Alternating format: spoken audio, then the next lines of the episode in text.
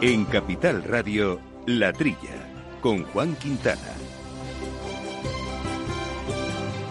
Muy buenos días, gente del campo. Buenos días, amigos del campo y de sus gentes. Bienvenidos aquí a la trilla de Capital Radio. Un sábado más en estas semanas convulsas eh, con tantos virus eh, que nos acechan y el sector, aún así, en movimiento todavía en nuestro campo, a pesar de que el gobierno le ha ofrecido soluciones. Este hace un programa interesante, por lo tanto, que hacemos con Néstor Betancor, armando los controles técnicos. Y aquí en la mesa, Viviana Fernández de Mesa. Buenos días, Viviana. Hola, buenos días. Y Jesús Moreno, ¿qué tal, Jesús? Hola, muy bien, muchas gracias. Buenos días. Que el sector no, no para, ¿eh? eh ¿Dónde estará el límite? donde ¿Cuándo se van a sentir satisfechos? Si no lo digo con segundas intenciones, todo lo contrario. Cuando la, ¿Por qué no les convencen estas propuestas del gobierno todavía? No se fían. Hacen y, bien, y, con, y con razón. son tantas promesas las que han tenido que, claro. Y, en fin, no promesas todavía hasta que no se plasmen en regulaciones concretas, cuantificables y con capacidad de, de medir los resultados, pues hacen bien en seguir en seguir ahí al pie del cañón. Bueno, pero no solo vamos a hablar de eso, que lo haremos eh, con Ignacio Senovilla, que es el secretario de Agricultura de UPA, que nos explicará precisamente eh, qué es lo que esperan eh, y qué impresión tienen de estas propuestas que está haciendo poco a poco y goteando nuestro gobierno actual. Pero no solo de eso, también vamos a hablar de un muy interesante proyecto que se llama Rural Activity, porque se ha celebrado el segundo encuentro de emprendedores rurales que organiza FADEMUR, que FADEMUR, como bien saben, es la Federación de Asociaciones de Mujeres Rurales. Pues vamos a ver eh, qué objetivos tiene este proyecto, el papel del emprendimiento, la lucha contra el despoblamiento. También otra iniciativa interesante de FADEMUR, que es Ningún Niño sin Pueblo, evidentemente vinculado también al futuro de nuestros pueblos poco poblados y esta España vaciada. Bueno, pues hablaremos con Teresa López, que es la presidenta de esta organización de FADEMUR, y vamos en el aspecto más alimentario y nutricional a conocer otro proyecto y es la, en concreto un producto que seguro conocen que se llama Crisia. ¿Y por qué? Porque ha recibido el galardón eh, como ganador de los premios NutriGold 2020 al producto más innovador. ¿Por qué es innovador? ¿Qué es Crisia? ¿Qué es el surimi del que se compone Crisia?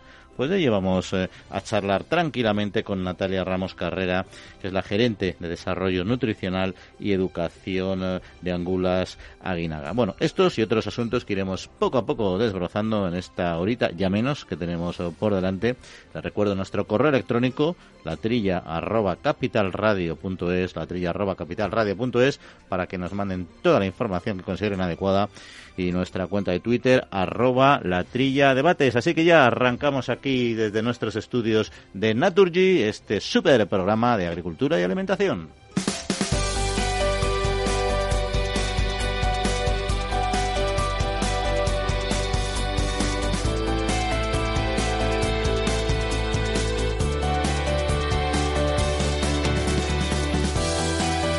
Pues arrancamos este primer eh, resumen de noticias de la semana con Federica Ananía. Federica, muy buenos días. Buenos días. En concreto con las discrepancias en la Unión Europea que impiden acordar el marco financiero plurianual 2021-2027.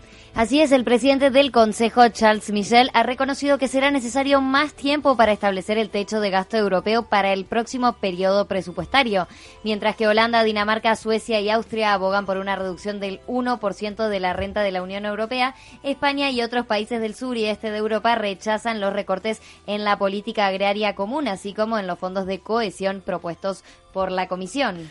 Y el Consejo Europeo autoriza a la Comisión la apertura de negociaciones eh, con Reino Unido. Está previsto que a principios de marzo comiencen las reuniones entre los representantes de ambas partes para dar los primeros pasos en el proceso de negociación post-Brexit. El objetivo de la Unión Europea es establecer un acuerdo ambicioso de libre comercio con Reino Unido con la aplicación de aranceles y cuotas cero en las transacciones comerciales de bienes, así como la cooperación aduanera y reglamentaria. Una vez alcanzado un primer entendimiento, se elaborará una propuesta formal que será debatida por los órganos competentes y culminaría con la firma definitiva de las partes implicadas. Y lo mencionábamos, el Gobierno aprueba medidas para paliar la crisis del campo. El pasado lunes, el Boletín Oficial del Estado publicó la modificación de la Ley de Mejora de la Cadena Alimentaria, incluyendo en la misma la prohibición de la venta a pérdidas y estableciendo las sanciones correspondientes en caso de incumplimiento. El titular de Agricultura, Luis Planas, también ha propuesto a las organizaciones agrarias convocantes de las manifestaciones que se viene llevando a lo largo de las últimas semanas un paquete de medidas a través de las que se quiere dar respuesta a las demandas que plantea el sector. Pero aún así continúan las propuestas del campo. Tras la reunión mantenida con el ministro de Agricultura, Pesca y Alimentación, las organizaciones agrarias reconocen que las medidas que se están llevando a cabo para paliar la crisis que sufre el sector agrario son positivas. Sin embargo, las consideran insuficientes, por lo que sería necesario alcanzar nuevos acuerdos. Las organizaciones agrarias mantendrán reuniones con sus representantes para acordar la conveniencia de mantener las movilizaciones. Por su parte, el ministro Planas ha mostrado su disposición a seguir debatiendo otros temas a través de un comité asesor agrario durante los cuatro años de legislatura.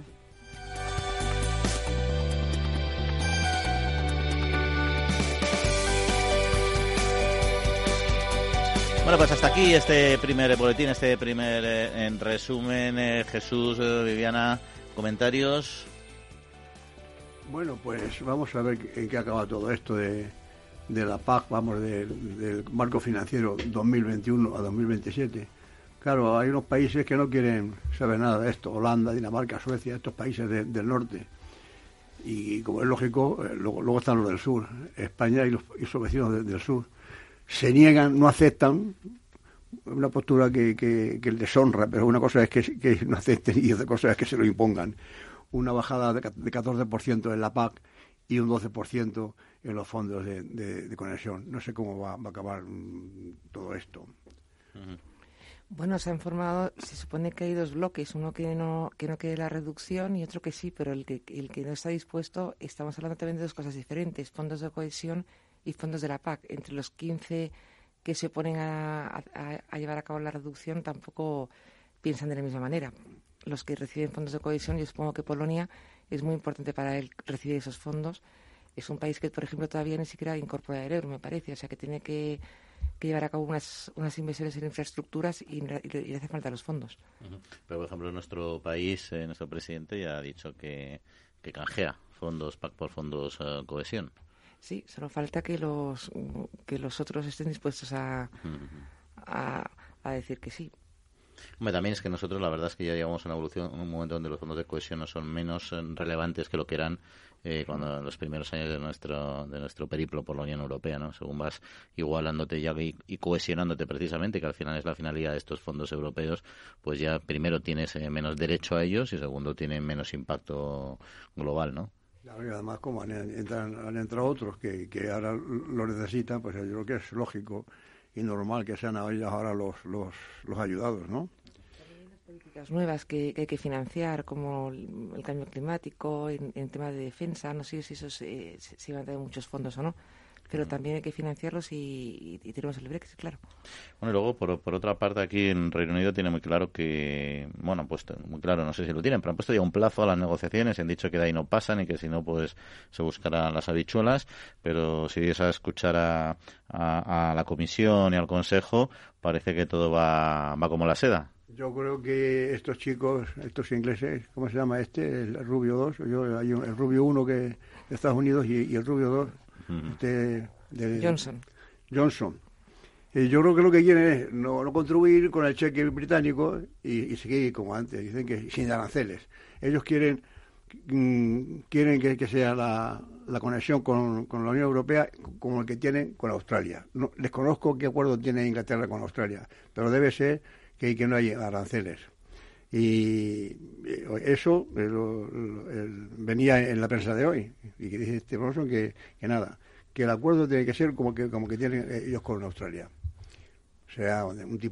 Bueno, ellos lo que quieren también es que se igualen los acuerdos suyos con los acuerdos que la Unión Europea tiene con otros eh, países también principales, ¿no? O sea, está lo que ellos están buscando, pero hasta ahí me parece me parece también razonable, ¿no? Otra cosa es que luego eh, cada país tiene sus circunstancias y luego las circunstancias de haber sido socio de la Unión Europea y serlo todavía, aunque ya no lo seas legalmente, pero tener todavía muchísimos vínculos, cambia cambia el escenario, ¿no? No, no te puedes comparar. Sí, lo que pasa es que me da la impresión que, el, que da muchos ultimátum, ¿no? O esto o directamente nada, o lo que yo diga, o sea, no, no se le ve con... Pero es, su papel, es que este, este, desde que empezó a negociar, desde que empezó a meterse en este fregado, bueno, y políticamente antes siempre ha sido así, ha sido una persona de ir de ir a base de, de, empujones, de, de, bravuconadas, en el fondo. que, es, que lo que se y otra cosa es ya empezar a trabajar, porque la, la, salida del Reino Unido lleva en la Unión Europea desde el año 70 no es tan fácil. el ciudadano de a pie y, las empresas están acostumbrados a una forma de vivir que no nos damos cuenta, pero es muy fácil estar dentro de la Unión Europea. No hay eh, barreras arancelarias, puedes moverte por Europa como quieras, estás acostumbrado a un determinado tipo de vida que, se, que se acaba. Lo que le da pánico en el fondo es que le pase lo que a su antecesora y al final no pueda cerrar un acuerdo porque no se lo acepte la Unión Europea. ¿no? Entonces él le dice, bueno, hay que dejar claro que si no se cierra, seguimos por nuestra cuenta, pero no podemos estar en stand-by. ¿no? Lo que pasa es que, bueno, veremos, eh, bien veremos eso en qué afecta a nuestra agricultura y nuestra ganadería. En principio, los planteamientos de la, de la Unión Europea son bastante liberales, de libre mercado entre ellos, lo cual en principio nos vendría bien a todos, ¿no? Pero, pero bueno, ya veremos. Y las medidas de la crisis en el campo lo habíamos comentado, ¿no? Van saliendo ahí un poco como por goteo, ¿no? La ley de mejora de la cadena, algunos temas fiscales, ahora que se va a ampliar el plan Renove. En fin, el plan Renove pues, ya se sabía que se iba a ampliar, porque si fue deficitario y, y, y, como hubo mucha demanda, lo normal es que ampliaran presupuestos para cubrir en parte, ¿no? 19 medidas vienen vienen enumeradas en el, acuerdo que ya, se ha publicado. Hombre, algunas son medidas, digamos, leves. Otras son medidas de efecto a medio plazo, ¿no? Yo encuentro interesante que se publiquen las sanciones que ponga la ICA, ¿no? Que se publiquen y que se incrementen los el importe de las sanciones, es decir, que, que pasen de las que de las de leve pasen a grave, es decir, para que en ese sentido eso puede, puede tener efecto, no inmediato, por eso los agricultores siguen, siguen con el hacha en la mano, porque esto son cosas, y luego otra cosa que, que, no me, bueno, el, el agrícola por lo visto va a seguir subvencionado, que es una cosa que reivindicaban, pero sin embargo no han dicho nada de la tarifa eléctrica. Mm. ¿Quién, ¿Quién, puede aquí? Las compañías eléctricas, Hacienda, ¿quién no quiere que, se bajen las tarifas eléctricas? Ahí, los regantes están bastante preocupados con ese tema porque es una de sus reclamaciones. Sí, no, pero además precisamente lo que acaba de decir Jesús es una de las cosas que es por lo que yo creo que tampoco se debe, siguen con las movilizaciones. Eh, se habla de, unos, de, que, no se pueda vender por debajo de un, del coste de producción. ¿Cómo se fija, o sea, qué precios se toman como referencia, qué coste? Lo que has dicho tú además también del tema de, mm, eh, de las sanciones, tampoco han explicado si van a ser periódicas, si van a, o sea, de, publicar en el momento en, que, en, el que alguien incumpla, si se va a publicar periódicamente, con qué periodicidad, si se va a publicar eh, en el momento en el que se haga la sanción. O sea, hay muchas cosas, muchos flecos que por lo visto no han quedado también cerrados del todo. se ha hecho con mucha prisa también, claro. Lo, del coste de, producción, hombre, eh, es justo que no vendan por debajo de ese coste. Ahora, hay tantos costes de producción, Eso es. incluso por un mismo producto. Hoy he leído que la, la Consejería de Agricultura de, la Comunidad Valenciana está empezando a estudiar un comité de, de, de sabios o de entendidos a estudiar el cálculo de los costos, ¿no? empezando por, por, por, la tierra, la, mano de obra, las semillas, en fin, lo, lo que lo, que conlleva un, un escandallo de, de, todo lo que interviene en que un producto esté en el mercado. Pero ya digo, va a haber muchos costes de producción eh, por, por, las tierras, por la calidad, por, por, por muchas cosas. Pero en fin, eh, yo mm. creo que va a ser difícil lo de, establecer. Una cosa importante es, creo que sí que es que los contratos tengan que poner, eh, figure el coste de, de, producción. ¿Cuál? Pues el que un coste en el que estén de acuerdo los agricultores, porque los agricultores saben cuáles son los costes. Lo saben, ¿por qué? Porque llevan su contabilidad eh, a fin de año, tanto hemos gastado, tanto hemos ganado, que estamos vendiendo por debajo del coste.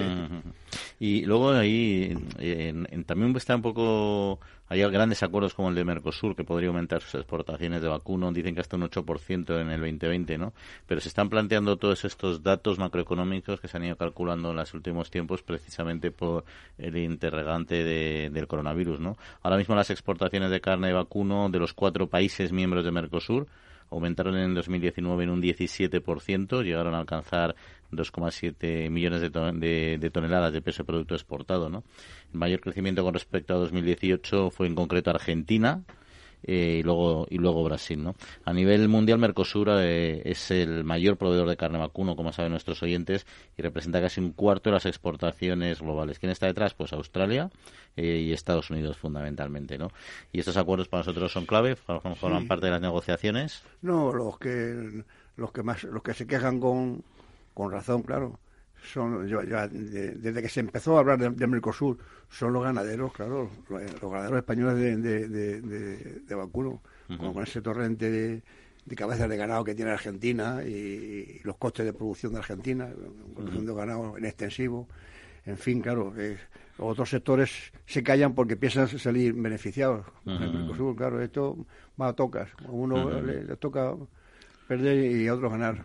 Oye, ¿y qué opinas, Jesús, de los datos de, según los datos de Nielsen, de que la denominación de origen Valdepeñas eh, por cuarto año consecutivo es eh, la segunda ocupa la segunda posición en ventas de vinos con denominación de origen en el canal de alimentación eh, de España, ha crecido en torno casi al 2,8%, ¿no? que muy por encima de la media. Bueno, es, una, es, es un vino muy conocido desde hace mucho tiempo eh, un, mercado de, tipo medio de, calidad, entonces la información se concentra en el canal Oreca, claro. Es un vino muy de restaurante eh, y, de, los menús y de fin, sin, sin desprestigiar, pero claro, eh, lleva ya muchos años en, en, es muy antigua, la, de origen, está muy cerca de Madrid, en Valdepeña traían a Madrid el vino de, de hace 50 años, eh, con lo cual es muy conocida, ¿no? No me extraña que sea la, segunda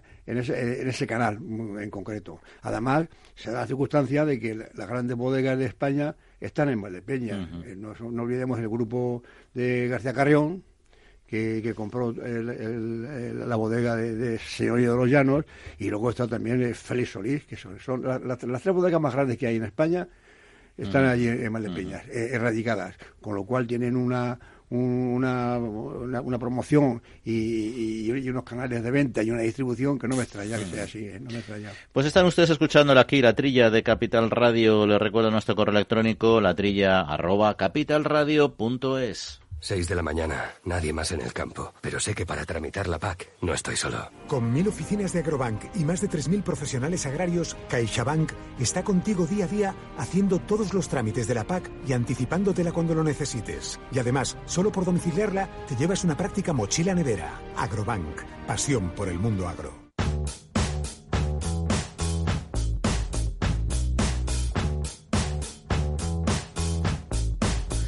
Bueno, pues como siempre recordamos aquí en la trilla, la, innovación, la tecnología ayuda precisamente a nuestros productos alimentarios eh, a tener una mayor calidad y, por supuesto, proporcionar mayor placer y valores nutricionales a nuestros consumidores. De hecho, durante el acto de clausura de las 24 eh, jornadas internacionales de nutrición práctica y el primer Congreso de Historia de la Alimentación celebrado recientemente en Madrid, se entregó a Crisia el galardón como ganador de los premios NutriGold 2020 al producto más innovador. Y de eso queremos eh, charlar eh, con Natalia Ramos, que es la gerente de Desarrollo Nutricional y Educación eh, de Angula Saguinaga. Natalia, muy buenos días.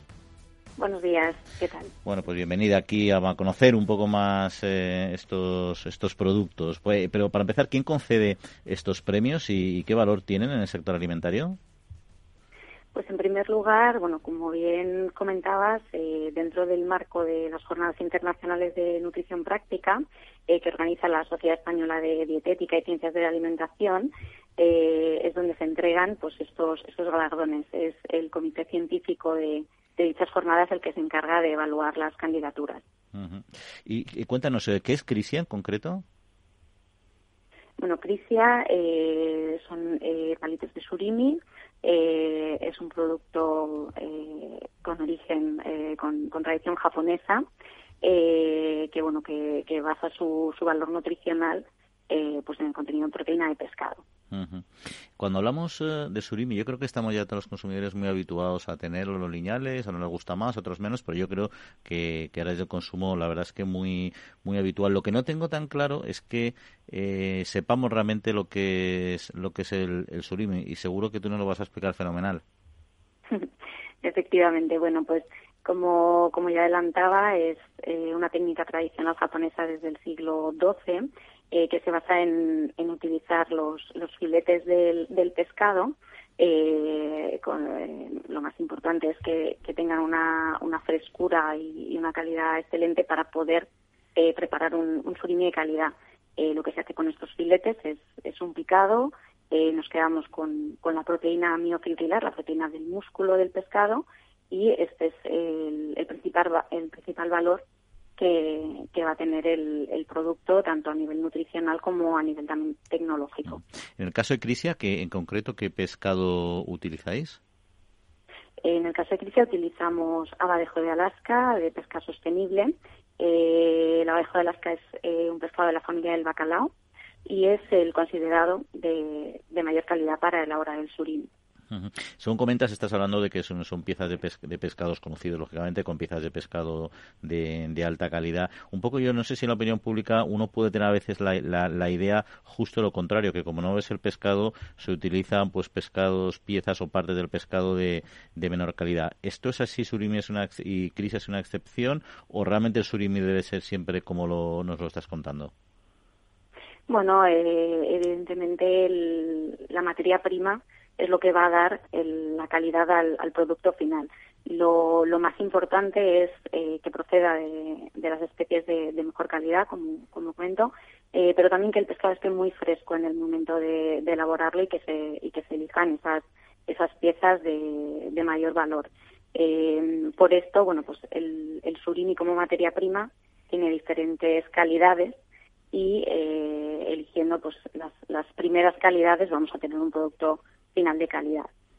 Y hablabas del valor proteico, que yo entiendo que es fundamental. De hecho, creo que muchas dietas, eh, de estas eh, dietas que, que retiran temporalmente los hidratos de carbono y se basan en proteínas, el surimi es de, los, de lo que recomiendan que se consuma. ¿no? Eh, ¿Qué valor diferencial tienen estas eh, proteínas de estos pescados?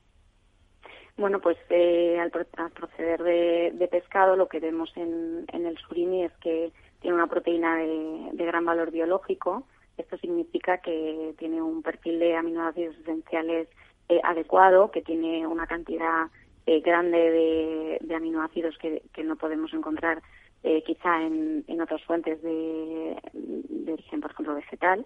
Y, en principio, pues aminoácidos como, como la leucina, como la histidina, que son de, gran valor para, esa generación de masa muscular eh, son los que son los que los que encontramos. Eh, también el pescado no debemos olvidar que, que es fuente de omega 3 y, y, esto también es una combinación muy muy positiva. Uh -huh. eh, y luego también bueno hay hay otra serie de nutrientes como vitamina B12 que solamente se encuentra en alimentos de origen animal y que es, es muy adecuado conseguir eh, a través de la alimentación porque es esencial eh, eh, conseguirla. Uh -huh. Y luego nos decía que son pescados de alta calidad, buenas partes del pescado, etcétera, pero en fin, eso no eso no lo hace merecedor de premios sí, pero en concreto no de innovación, porque es una cuestión más de calidad, ¿no? Entiendo yo que la innovación vendrá eh, por tecnologías o por algún tipo de mejoras que hagan que lo hagan que le den un valor más diferencial, ¿no? En concreto, ¿qué innovaciones tecnológicas eh, han incorporado? Bueno, pues en, en el caso de, de este producto, el producto merecedor del el premio Nutrigol, eh, el mayor valor que tiene es que, bueno, desde Angulas Ainaga, eh, nuestro, nuestro lema es revolucionar la alimentación al servicio del consumidor y como tal eh, buscamos eh, lo que el consumidor necesita. Nosotros tenemos un centro de innovación del consumidor y le preguntamos qué es lo que qué es lo que le faltaría a nuestro producto eh, o qué es lo que encuentra que no encuentra en el mercado para para poder ofrecérselo. Entonces, en este sentido, eh, bueno, nos pedía un producto sin glutamato. En el caso de Crisia, eh, disponíamos de, la versión original y de la versión 0% materia grasa, y además eh, de, esta, de, esta, innovación 0% materia grasa, nos pedía ese plus de diferenciación y de valor. Eh, con esto, nuestros equipos de, de I+D, de calidad, eh, que cuentan con más de 45 técnicos superiores de análisis sensorial, eh, tecnólogos de alimentos, veterinarios, eh, nutrición, bueno, pues, pues lo que hacen es generar, bueno, pues ese ese valor, ese producto de calidad, tanto en formulación como en, tecnología, para, para ofrecer ese producto único. Pero si, si le quitas el glutamato, a lo mejor lo que digo es una tontería, ¿eh? eh le quitas mucho, o sea, el glutamato entiendo que es un saborizante, ¿no? en parte, ¿no? O sea, si le quitas el, glutamato, ¿qué, el glutamato, ¿qué es lo que le quitas y cómo lo tenéis que vosotros eh, sustituir? Bueno, pues nosotros trabajamos eh, con nuestros proveedores eh, de forma que, que, nos puedan proveer pues eh, diferentes extractos aromáticos de origen natural que nos puedan, como bien dices, garantizar que el, producto final mantiene las características propias de Crisia, como son pues el sabor o la jugosidad, pero evidentemente eliminando ese, ese ingrediente. Entonces, eh, con, trabajando con estos proveedores y probando diferentes, eh, diferentes mm, sustancias, pues lo que hacemos es eh, validar que efectivamente al consumidor le sigue pareciendo que el, que, el, producto es, satisfactorio y, y cumple con, con la expectativa que tiene al, al, consumir Crisia. Pues nada, le volvemos eh, o le damos la enhorabuena por este premio y probaremos este este producto que seguro que, es excelente. Muchas gracias, eh, Natalia Ramos, eh, gerente de, de Angulas Aguinaga, por acompañarnos y acercárnoslo. Un saludo. Muchas gracias, un saludo. Nos he visto escuchando ahí con atención, ¿no? No sé si sois aficionados. Mm, Yo siempre había pensado que se hacían con, como con restos de pescado y nada. Bueno, no, si yo conozco, vamos, eh, mm, eh, como no está ya nuestra, eh, que hemos entrevistado, para que no me oiga que, que no me oiga que a mí, no me gusta. Pero no me gusta por el sabor, es, un sabor fuerte. ¿eh? A mi mujer le encanta. Siempre hay crisis en casa, casi siempre. Y tiene, tiene, tiene una, una cosa especial que al que le gusta, le gusta mucho. Porque yo veo como se lo coge la gente de, los... Sí, que los, como, si fuera, como si fuera pipas y luego se usa para muchas cosas. viene también en ensaladas, son como unos tubos, vamos, unos tubos, una, unas barritas, unas barras que están rojas por fuera, son rojas y por dentro blanco, una blanca.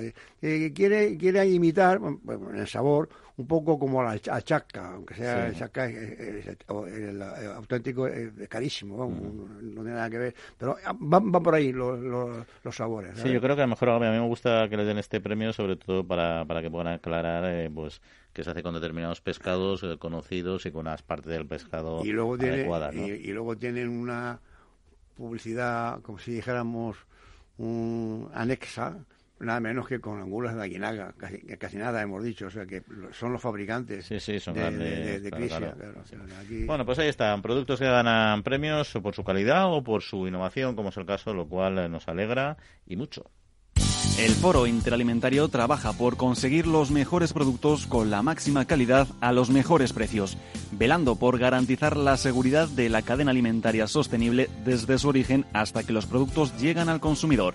Para ello cuenta con el compromiso de las empresas que lo integran, que apuestan por la seguridad, la calidad, la investigación, la innovación y la justa retribución de todos los agentes de la cadena.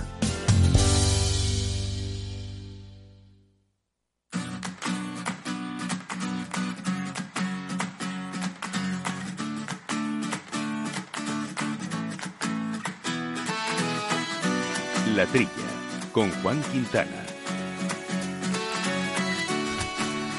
Bueno, pues vamos a hacer otro repaso, asuntos de actualidad que también se, se, han ido produciendo esta semana. Por ejemplo, que abre sus puertas la Feria Internacional de Maquinaria Agrícola 2020. Más de 1.600 firmas expositoras procedentes de 38 países ocupan los 160.000 metros cuadrados de las instalaciones en la Feria de Zaragoza. Durante su inauguración, Manuel Teruel, presidente de la FIMA, ha señalado que la exposición de los equipos ayuda a los profesionales del sector a ser más competitivos y a mejorar los rendimientos. Por su parte, el presidente del Gobierno de Aragón, Javier Lambán, ha destacado la importancia que esta feria tiene para la comunidad de Aragón, ya que ayuda a potenciar su en el mundo. Y se restringe el transporte en Italia por el coronavirus. El gobierno italiano ha establecido una serie de medidas que limitan el transporte a las zonas afectadas. Los suministros de primera necesidad deberán obtener un permiso especial para acceder a las mismas y las personas que lleven a cabo estos servicios deberán pasar por un control médico. El norte de Italia registra habitualmente un elevado número de movimientos de animales vivos, siendo una fuente de ingresos para muchos transportistas españoles. La Asociación de Transportistas de Animales Vivos de desconoce las posibles repercusiones para el sector debido a la inexactitud de su alcance. ¿Y España consolida su producción ecológica? El informe anual sobre la producción ecológica en España 2020, presentado por Ecovalia, revela que España es el séptimo país de la Unión Europea en volumen de producción ecológica y el cuarto a nivel mundial en cuanto a superficie cultivada, manteniéndose solo por detrás de Australia, Argentina y China. La superficie dedicada a la agricultura ecológica a nivel nacional supone casi el 10% de la superficie agraria útil. El presidente de Ecovalia, Álvaro Barreda, ha destacado el crecimiento crecimiento imparable del sector ecológico español, así como el valor añadido que representa. Y finalizamos hablando de hábitos eh, alimentarios porque expertos del sector de la alimentación apoyan que estos eh, se promuevan.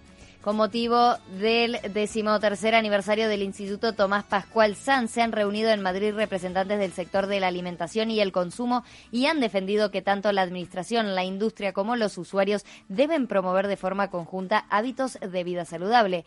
Mauricio García Quevedo, director general de Industrias de Alimentación y Bebidas, ha denunciado las críticas a las que tiene que hacer frente el sector en muchas ocasiones debido a la desinformación.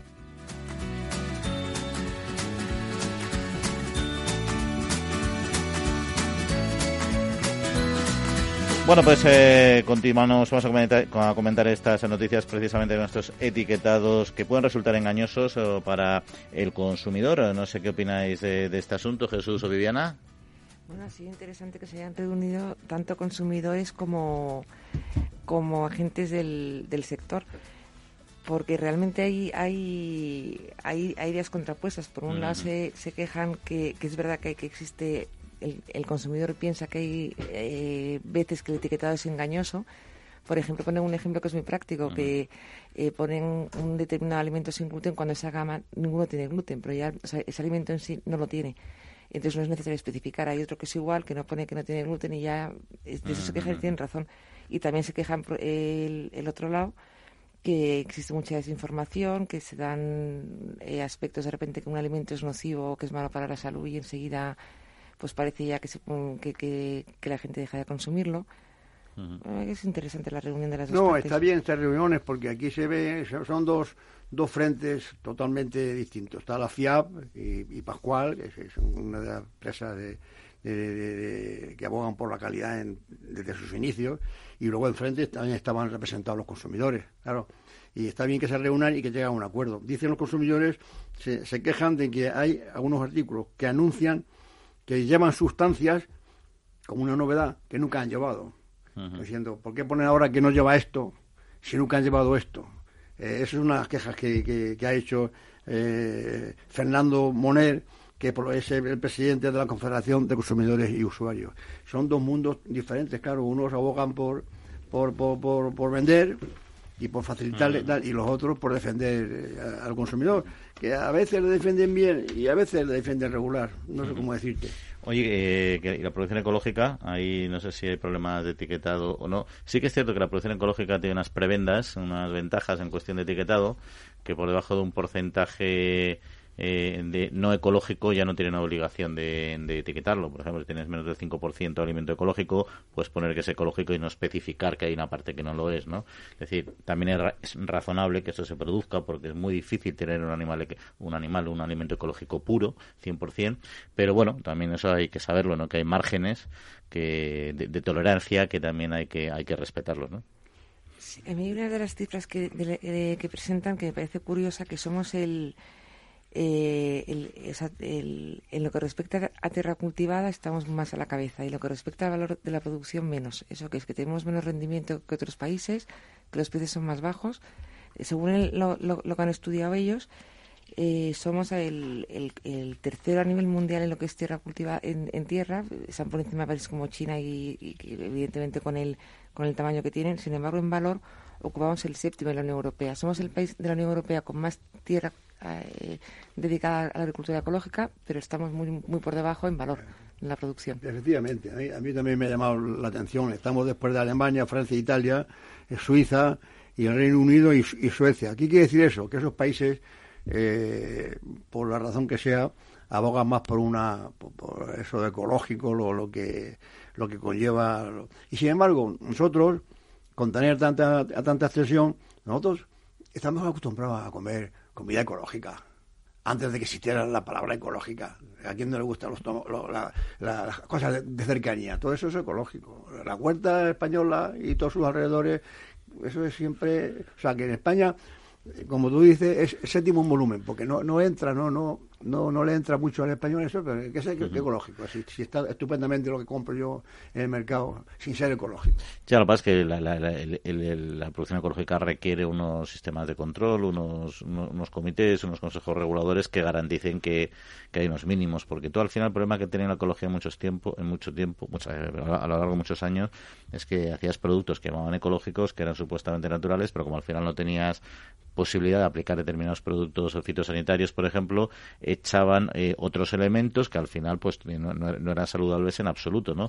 O que incluso cuando ya al final no daba de sí más porque no era capaz de tirar más el fruto, pues reforzaban con productos y eso no estaba regulado, ¿no? Entonces al final la ecología requiere un control un control exhaustivo. Otra cosa es lo que lo que nos digamos, oye, pues me gusta coger, comerme un huevo de la aldeana de tal sitio. Bueno, no, no, se puede recomendar porque hay riesgos sanitarios en ese tema si no hay un control estricto. Eh, eh, eh, también yo creo que es importante el nivel, el nivel de vida. Esos países mm. tienen unos sueldos superiores, porque lo ecológico vale un 25-30% más de, de, lo, no, ecológico. De hecho, los fraudes que se han, que se han descubierto en, productos ecológicos es por eso, porque se venden más caros que, que, los que no son ecológicos y ha habido fraudes de que son ecológicos, vamos, lo ponía sin serlo. Entonces yo creo que el, volumen de, mercado aquí es, inferior, yo creo que también por el nivel de vida. Yo, creo que, un suizo o un alemán, no, sé si los sueldos somos superiores, se pueden costar un poquito más. la calidad de vida, el nivel de vida también, pero los sueldos y proporcionalmente el diferencial, el diferencial es alto, sí, sí. Pues yo creo que también tiene su importancia.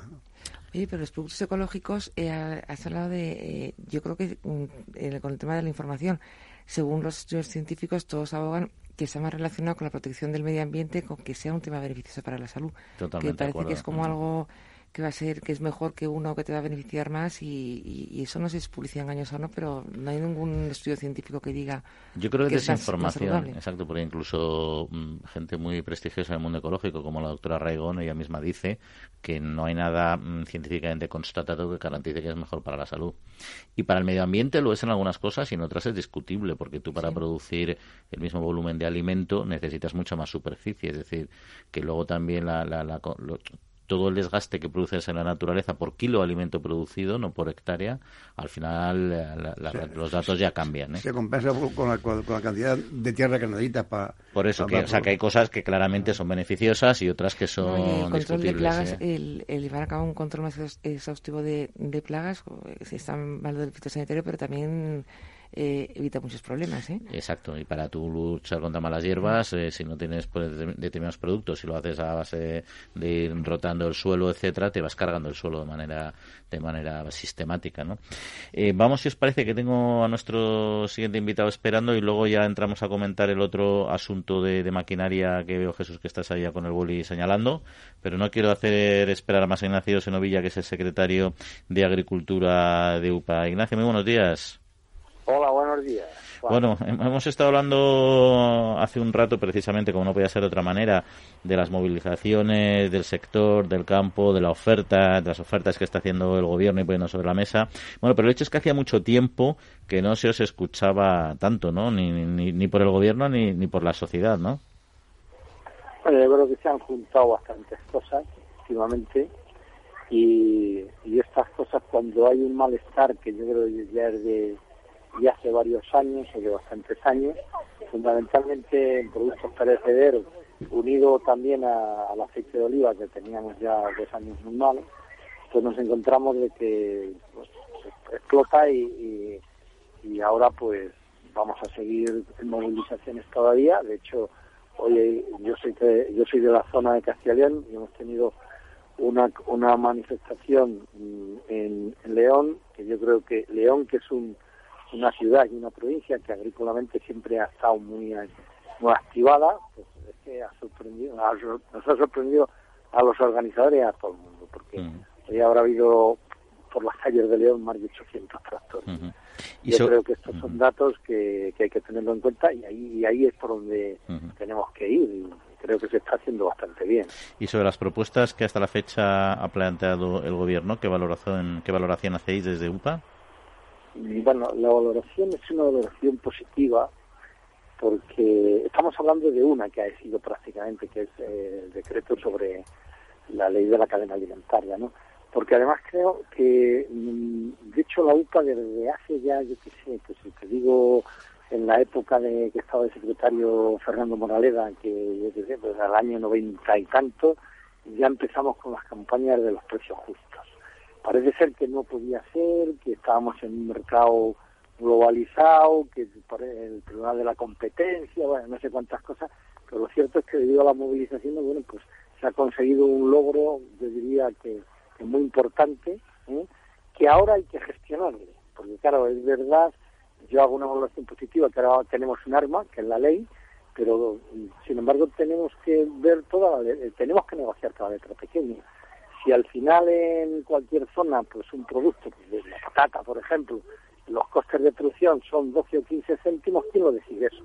El, el, iba a decir el laboratorio de precios, el, el, el, observatorio de precios, ¿quién le va a componer? ¿Cómo se va a decidir? ¿no? Ahora tenemos tenemos algo ahí que, que, que nosotros lo valoramos muy positivamente, Juan, pero mm, queremos ver que no se quede como otras muchas leyes tenemos en España, muy bonitas, pero en un cajón, porque no sirvan de nada, ¿no?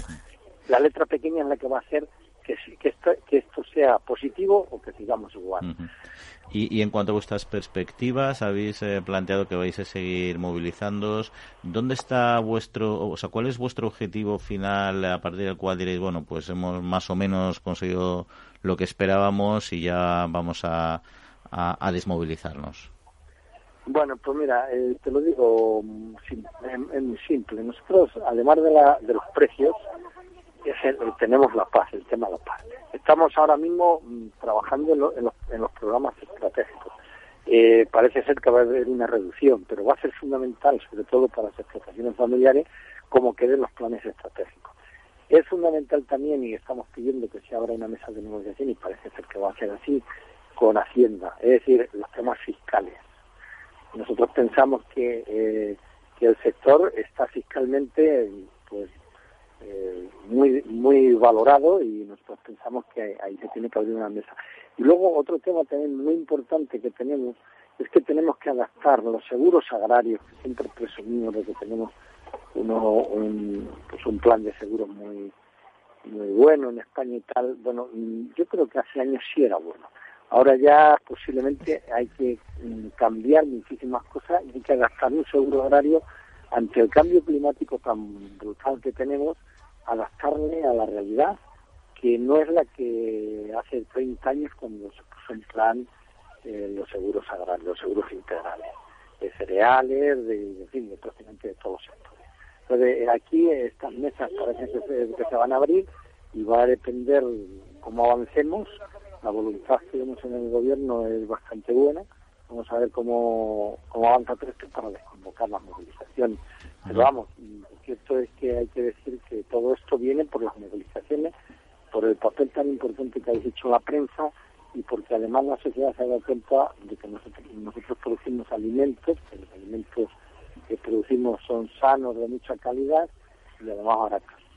Y esto creo que es importante para que termine una buena negociación y nosotros desconvocar, porque además es un sector que ahora mismo ya empiezan las labores de todo tipo, igual que hace un mes pues estábamos en algunas regiones más bien parados, ahora ya hay que sembrar, porque sin sembrar no se recoge. Pues eh, seguiremos de cerca el tema. Nacho Senovilla, secretario de Agricultura de UPA. Pues muchas gracias, como siempre, por atendernos. Un saludo. Igual, igualmente. Bueno, pues eh, algo que... Sí, no, esto hacen bien, oye, seguir. Yo, por ejemplo, un tema que, que reitero que tiene que conseguir es la famosa tarifa eléctrica. Y mira, también se, ha referido, se, este, se movía a los seguros. Ahí también hay una tajada que, que, hay que sacar, que aumente la subvención de, de los seguros para que les cueste menos las pólizas a, los agricultores, hombre. Sí, eso y también las o que las coberturas sean, o sea, que los que los criterios técnicos sean algo menos estrictos, es decir, que puedan eh, eh, pagarse en unas condiciones más más benévolas, ¿no? Yo creo que eso también le viene bien al, al, ministro, porque le va a dar más peso en lo que es el conjunto del gobierno. Eh, en principio el sector agrario está bastante olvidado y las movilizaciones lo que hacen es que ya el resto de ministros, como es, o sea, esto implica muchas administraciones, eh, miren hacia él y le den mayor mayor y yo creo que él es una persona que sabe de campo, sabe cómo se mueven los temas en Bruselas y, de hecho cuando, el, sector estaba contento con su nombramiento. Y, que él quería, de hecho, el ministro cambiar de ministerio a un ministerio más fuerte, más más eh, emblemático y yo creo que hombre pues esto le, esto le viene le viene bien. igual que le viene muy bien a, Pedro Sánchez y a su gobierno porque les distrae de otros muchos problemas gordos que tenemos a nivel político no ya, lo creo. Ahora esto en general ahora el gobierno se ha dado cuenta de que estas movilizaciones mm, no le molestan al público o sea no se enfadan con el agricultor, al contrario. Yo creo que... Pero han visto, hombre, eh, esta gente, si son nuestros agricultores, eh, si son los que nos dan, los que nos producen nuestros alimentos, eh, hacen bien en, quejarse, porque se, si se quejan te dan razón porque nunca se han quejado. Sí, se han quejado, pero pero, pero, nunca nunca se ha armado tanto tanto ruido. Y, y, sí que es cierto que uno le lo, escucha los medios, sigue distintos medios digitales, no digitales, etcétera, y no hay ninguna posición en contra de estas movilizaciones. Hay una buena una buena receptividad, la verdad. Yo creo que y, eso es muy importante para, para, ellos. Les, les, les ha venido mal, por cierto, nos viene mal a todos por muchas cosas, pero un efecto indirecto del coronavirus es también que que pierde mucho protagonismo este este tema porque ahora mismo todo está empezando a pasar a segundo a segundo término no en fin pues seguimos aquí hablando de asuntos de campo que todavía nos quedan unos minutillos y los queremos aprovechar Foro Interalimentario es una asociación sin ánimo de lucro que agrupa empresas punteras del sector agroalimentario que trabajan con más de 22.000 pymes y productores primarios. Las empresas del foro sustentan más de 90.000 puestos de trabajo y destinaron casi 200 millones de euros a actividades de investigación e innovación y al desarrollo de nuevos sistemas de producción alimentaria.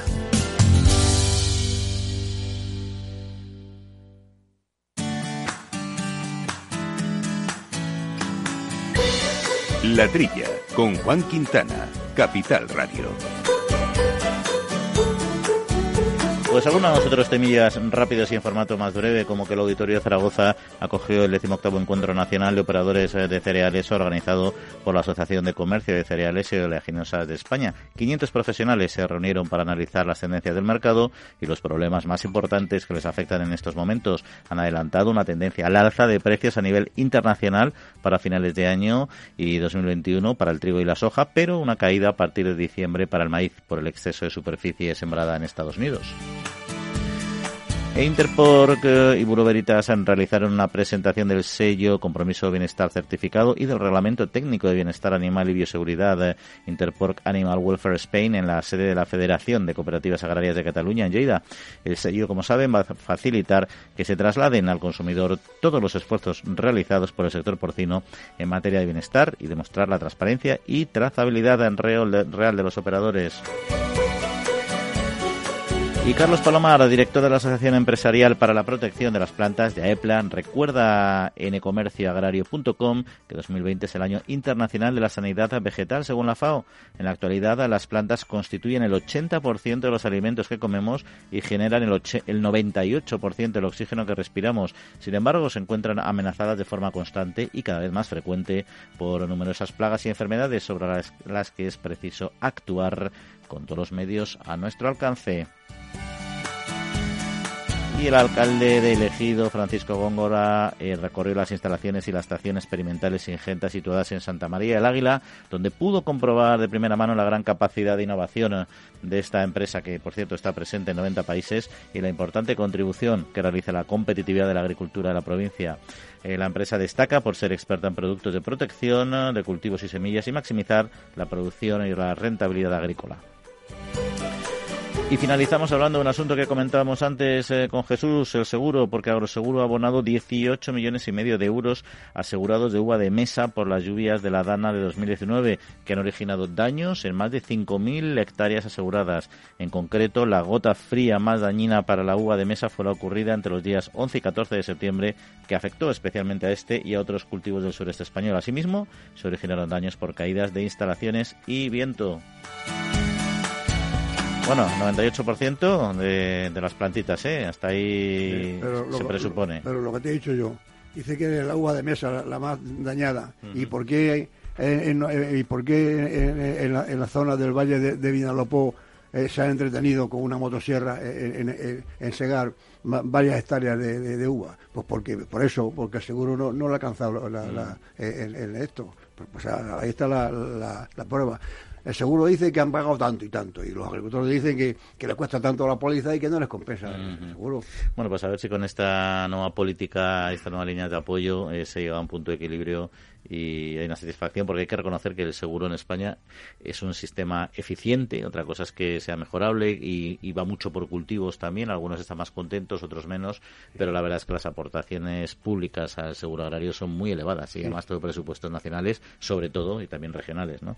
Pero bueno, vamos a cambiar de tercio, que nos queda un poco de tiempo y no queremos desperdiciarlo, porque vamos a hablar del segundo encuentro de emprendedores rurales en Rural Activity, que fue organizado por FADEMUR en Caixa Forum en Madrid y ha resumido los resultados de este proyecto que acaba de culminar su segundo año de vida con eh, una frase, podríamos decir, solo con emprendimientos valientes, creativos y apoyados habrá futuro para los pueblos. Bueno, pues eh, Teresa López es presidenta de la Federación de Asociaciones de Mujeres Rurales de Fademuro. Teresa, muy buenos días.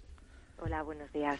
Bueno, hablamos de este proyecto. ¿En qué consiste este proyecto? Porque es un proyecto que ya se ha desarrollado, lleva ya varios años, ¿no?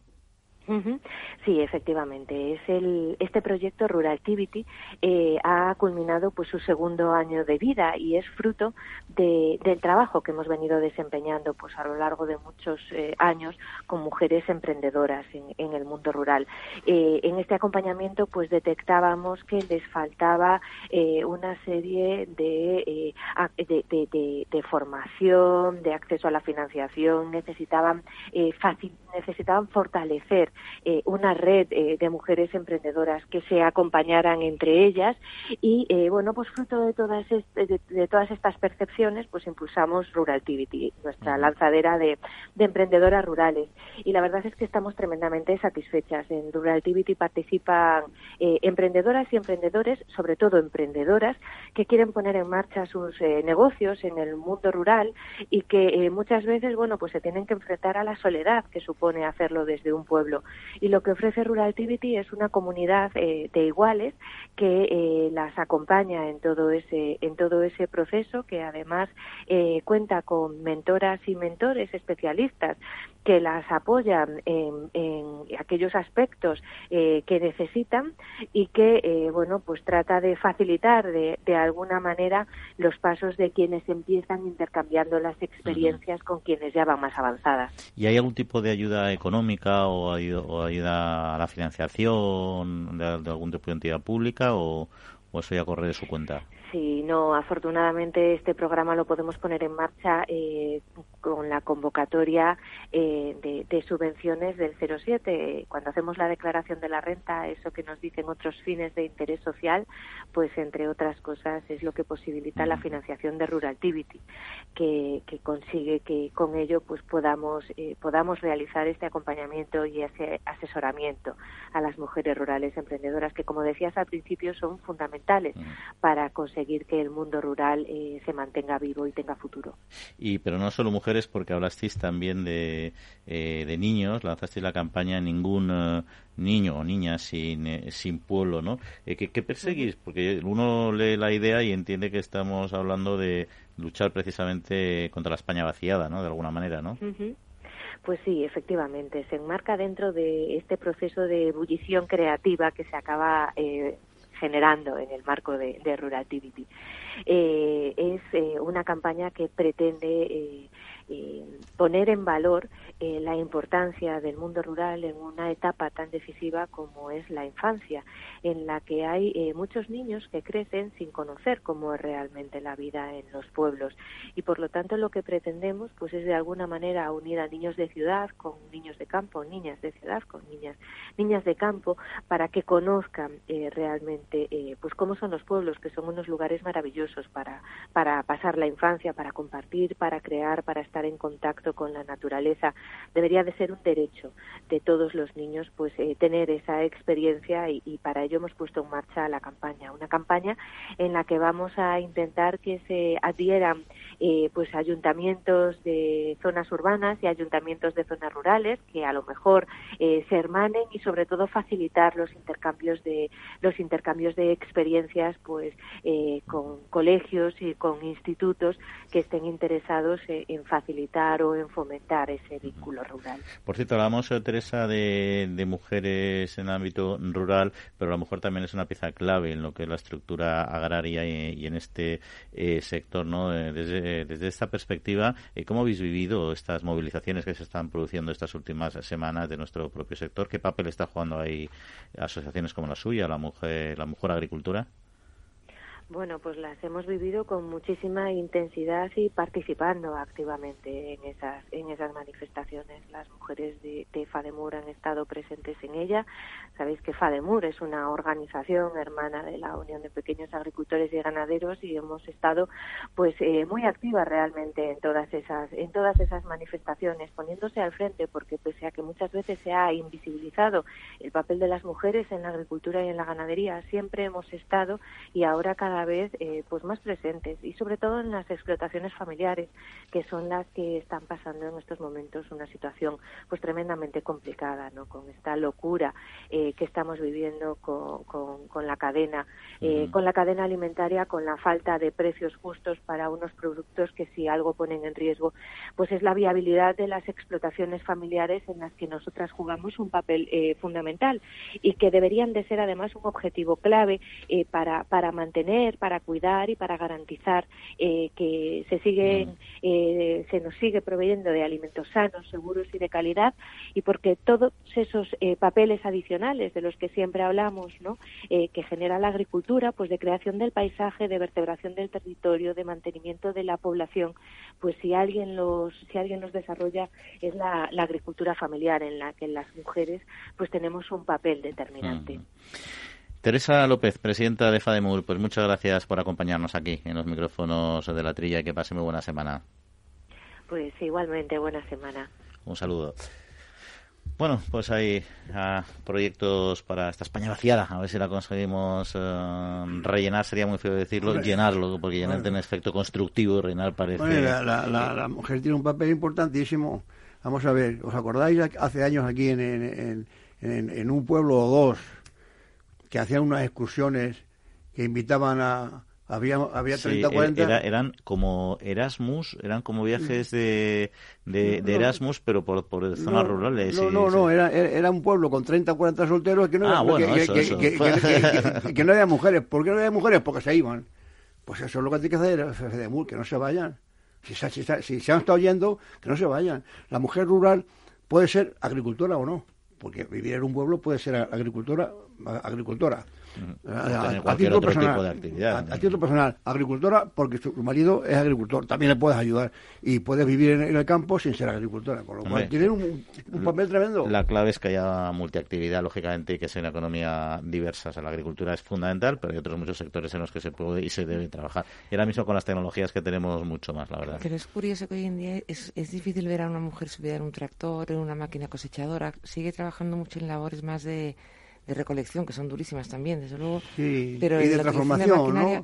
Haciendo queso, haciendo Pero realmente es curioso porque no, no hay ningún problema en tener un tractor o un, o una máquina de gran peso, muy pocas, ya, ya, ya, cada vez se ve más, pero, no, pero y, donde yo veo un papel importantísimo, una mujer se, puede formar mejor que el que está en el tractor, es decir, con, con la cosa digital, con la contabilidad, puede, puede aprender más cosas que, que el marido, ¿no? Y ayudarle en, esa, en, esa, en, esa parte, ¿no?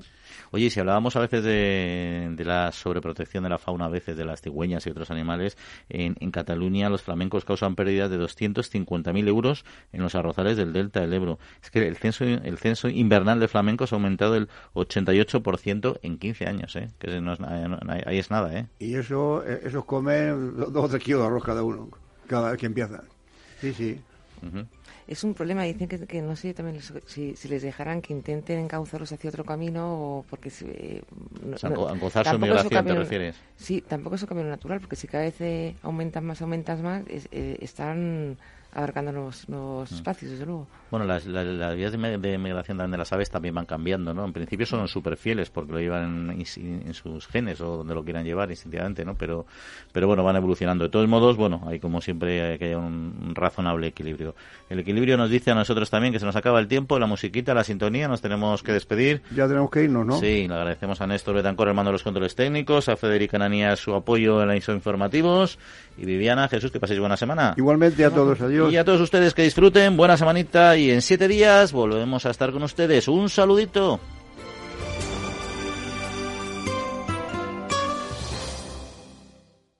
Nos gusta que las personas tengan opinión propia.